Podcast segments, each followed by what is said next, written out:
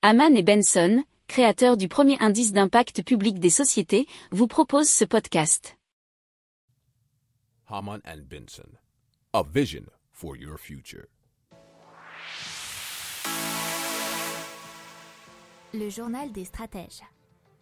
Allez, on commence tout de suite avec une étude qui vante les mérites du télétravail et qui a été publiée notamment dans Le Monde et qui reprend des travaux menés par la Banque de France qui calcule que les employés en télétravail sont globalement un peu plus efficaces que les autres et pas du tout désinvestis. Alors, il faut savoir qu'ils reporteraient par exemple un tiers du temps de transport qui ne passe pas à se rendre sur leur lieu de travail vers leurs tâches professionnelles. Leur temps de travail effectif serait donc en augmentation, ce qui représente bien sûr un bénéfice net pour l'entreprise. Les chercheurs ont également calculé que pour une entreprise, augmenter l'effectif en télétravail de 1 point augmente la productivité de toute la société de 0,6%.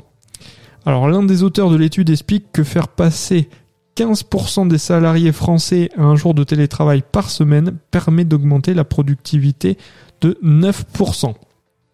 Alors, les dernières statistiques de l'INSEE montrent que jamais autant de Français n'avaient été au travail depuis 1975.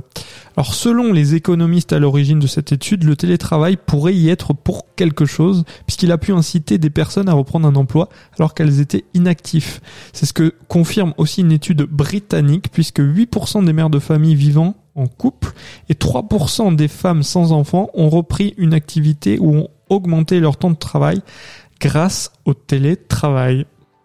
Pour approfondir ces sujets, abonnez-vous à la newsletter de Haman et Benson et écoutez nos autres podcasts que vous retrouverez dans les notes de l'émission ou sur notre site internet.